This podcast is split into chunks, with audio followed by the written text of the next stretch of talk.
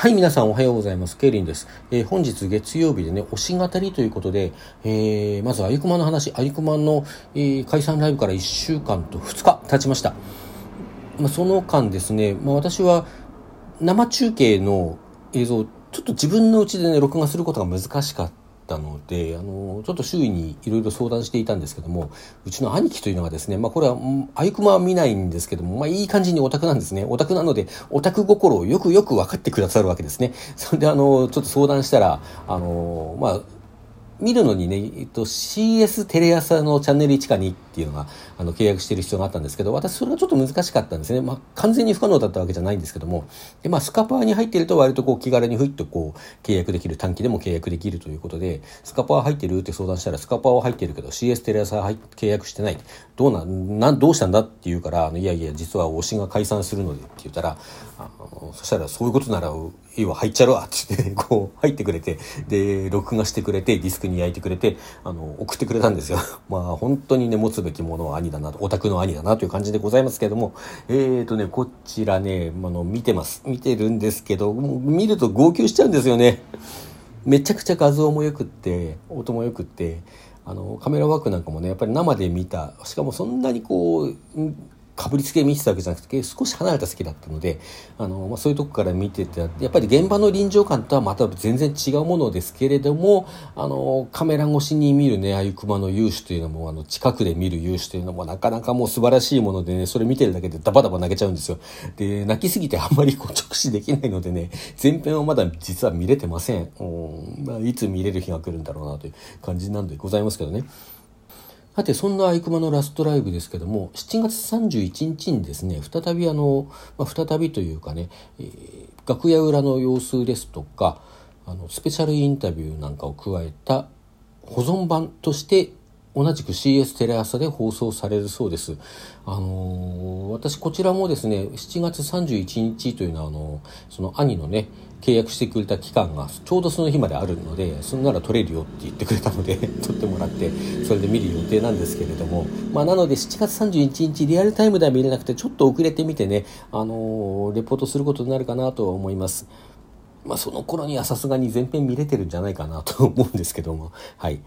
まあなんかね、普段は割と平静に過ごしております。あの、ツイッターなんかで、他のマタギさんの様子なんか見るとね、人によっては、やっぱりこう、もう日常生活を送るのがやっとみたいな状態の方もいらっしゃるように見受けられまして、もう本当に気持ちはわかるのでね、すごくね、うん、心が痛いというかね。まただ私自身は、まあ、そうですね。やっぱり最後のラストライブですごくあいくまらしい様子を見せてくれたって思えたのでそれでちょっと吹っ切れたところがあって日常生活は遅れています。ただそうやってねライブの映像を見ちゃったりだとかあとはあいくまの曲を聴いていたふっとした瞬間とかにもうあいくまいないんだ。この曲ライブで見られないんだ。もうこれ振りコピー一生懸命覚えたのにもうやる機会がないんだと。もう声を上げてねライブを声援を送ることができないんだ。まああのもちろん画像を見ながらとかね曲聴きながら一人でこう振りコピとかやってりゃいいんですけども、まあ、それ全然違うじゃないですかそりゃねもちろんね。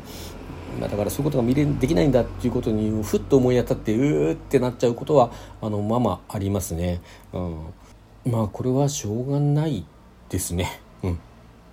ただどんな思い抱えていてもねあゆくまがこう最後に「幸あれ」っていう曲を歌ってくれたようにまああのライブ的には最後じゃなくてその後さらに「泣き虫ヒーロー」を歌っててくださったんですけども、まあ、そういう曲をねラストシングルとして出してくれたようにあのその願いを受けてね私も自分の幸に向けて自分の戦いに向けてあの日々過ごしていきたいと思うところではあります。でまあ、あゆくまが亡き後、亡き後っていうとなんかあまり縁起でもない感じなんで、あゆくまの解散後ですね、解散後に、うんと、この推し語りで何を喋ったらいいんだろうっていうのを結構心配してたんですよ。っていうのはまあ、なんでしょうね、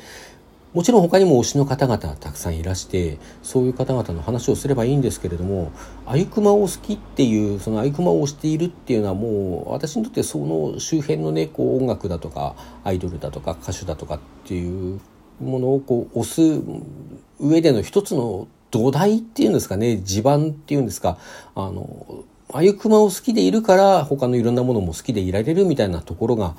どうしてもあったんですよね。まあ、こういう言い方が他のこう、ま、アーティストアイドルの方々に失礼なんじゃないかなというのは、まあ、気になるところなんですけども、まあ、私のこう正直な気持ちを申し上げるとそういう状態だったんですよずっと。まあ、それはあのアイコマにねこういうことがある前は気が付かなかったんですけどねただみんな人しなみに好きであるというつもりでいたんですけどね、うん、まあそんなことで、解散後何を話したらいいのかなと思ってたんですけどもまああんまり心配することが実はなくてというのはあゆくまを好きであるということが解散後も全然揺らいでいないからですね揺らいでいないがゆえにあの他のものもねあのこれまでと同様に好きでいられるという部分はあります。はい。そんなわけで、あの、他の推しの方々の話をしてまいりますけれども、まなみのりさですね、まずね。えー、まなみのりさ、何ヶ月か前に、2ヶ月ぐらい前ですかね、あのー、ニューアルバムを作るための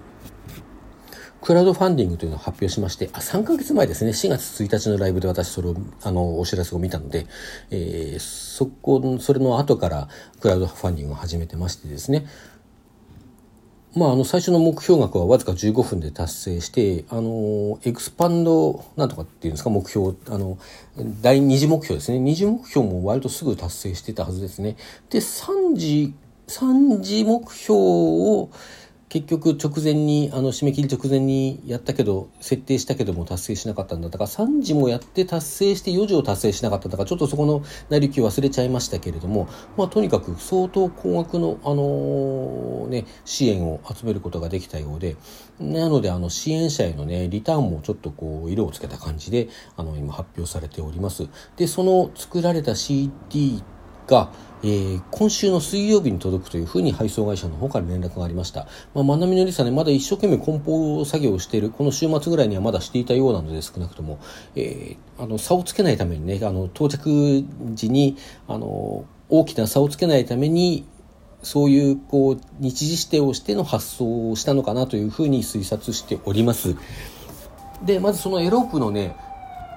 で、そのエロープのですね、あの、ダイジェスト音源が YouTube で公開されておりますね。まあ音源というか映像というかね、えー、全曲のこう一部、まあ触りの部分というんですかね、そういう部分を、あのー、流しつつね、ちょっとこう曲名をも紹介しているというような動画ですけども、これがね、どの曲もどの曲も、まあ一番いいとこ取り なのかもしれないですけども、もうとにかくそのダイジェスト聞く限りではもう素晴らしい出来でですね、まあ、嫌が王にも期待が高まるというかね、一曲なんかはアカペラで歌ってまして、まあ、あの、後に聞いたところによると、これは全曲アカペラなわけじゃなくて、アカペラな部分がある曲ということらしいんですけどね、まあ、それでもこんなにこう、出来がいいのかっていう、出来がいいというのは、要するに歌唱ですよね、歌唱力。まあ、マナミのりさ歌唱力高いのは知ってましたけども、あえてアカペラで歌われると非常にまたね、あの、改めて思うものがありますよね。そしてそれに続きましてですね、先日、えー、このエロープの中から、愛してたという曲の MV が先行して公開されております。こちら非常に曲が素晴らしくてですね、もうぜひ多くの方に聴いていただきたい。非常に切ない大人な感じのバラードっていうんですかね、まあそういう曲です。曲はと言ったのは、あの前後にね、こうドラマ部分があるんですね。まあ一人女優さんが出てらして、あの、まあ、いろいろ映像とね独白とっていう感じの、まあ、ミニドラマ部分があって曲の中間部分にもちょっとそれが差し挟まれたりするんですけどもあのどうもね私このドラマ部分が納得ができなくってで個人的には非常にもによるところなんですよただあのこれ本当に個人的な問題、個人の好みの問題かなと思います。あの、他のファンの方々の軒並みね、あの、すごい泣いたとか、おっしゃってられ、おっしゃってているのであの、まあ、波のりさのご本人たちもねあの非常に気に入っていらっしゃるようですし、まあ、映像的には全然すごくいい映像だし、まあ、ああいうドラマが作るということ自体もわかるんですよね。まあ、本当に、本当に個人的ななんか考え方の問題というかね、あの、曲自体が、あまあ、別れたくなかった、愛してた、まさにね、相手なんだけど、こう、別れていく、別れてしまった。別れざるを得なかったそういうことを歌っている歌なのかなという感じでまあそこにね具体的な状況というかそういうものをくっつけてミニドラマを作ってるわけなんですよね。その具体的になった部分に、それ本当に別れざるを得なかったってこう聞き返したくなるところがどうしても個人的にはあってですね、まあそこで、そこのとこでうーんってちょっと考えちゃうんですよね。ちょっと考えすぎなのかもしれません。えー、まあとにかくその曲のね、ところは非常に気に入りましたし、まあドラマ部分も何度も言うように、本当に私の個人の感覚ですから、あの皆さんね、ぜひ見ていただけたらと思います。あの、何ですか、映像作品としての出来はものすごくいいですよ。まあ、そこは文句なしだと思います。はい、あの演技の仕方とか演技とかもねすごく素晴らしいものがあると思います。